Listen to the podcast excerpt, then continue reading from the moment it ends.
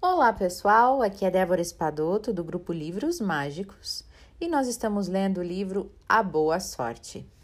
Antes de nós seguirmos para o, a próxima parte do livro, vamos relembrar a sexta regra da boa sorte que aprendemos no capítulo anterior.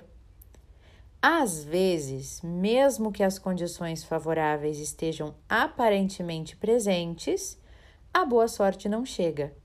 Procure nos pequenos detalhes o que for aparentemente desnecessário, mas imprescindível. Vamos agora começar a aventura do dia de hoje. O encontro dos cavaleiros no Bosque Encantado. Na última noite, quando Not procurava um lugar para dormir, percebeu que cavalgava por um trecho de terra fresca, regada e sem pedras. E ao olhar para cima, descobriu que havia uma abertura por entre as copas das árvores.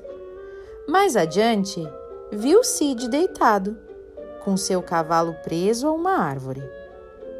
Cid! Ele se levantou, pois ainda não tinha dormido. Not? Como vai? Já encontrou o trevo? perguntou Not a Cid. Não. Bem, na verdade, já não o procuro há três dias. No primeiro dia, o gnomo me disse que não havia trevos em todo o bosque. E assim eu decidi, deixei, decidi deixar de procurar. Então, perguntou Not, que diabos você está fazendo aqui? Por que não volta ao castelo?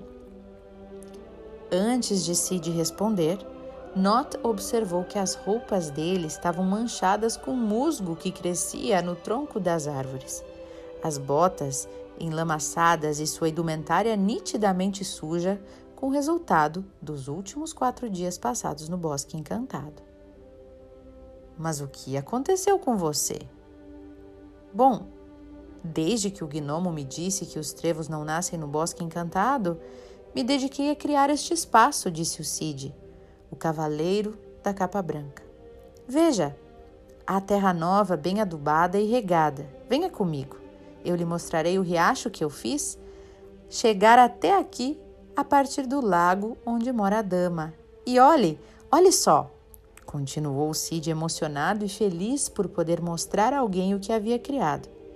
Estas aqui são todas as pedras e galhos que eu retirei em dois dias porque você sabe que onde há pedras.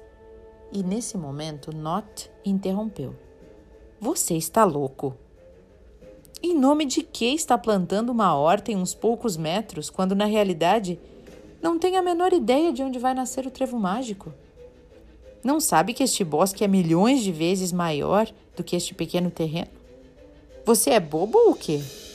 Não vê que não faz sentido ter feito tudo isso se ninguém pode lhe dizer que diabos, qual é o lugar que deve ser preparado para nascer o trevo? Você ficou doente? Hum. Logo nos veremos no Castelo Real. Vou procurar um lugar tranquilo para esta noite. Not desapareceu, com sua capa preta, entre as árvores. E Sid ficou olhando para ele surpreso depois de tudo que ouvira, e pensou com seus botões. Merlin disse que poderíamos encontrar o trevo mágico, mas não disse que não seria necessário fazer alguma coisa.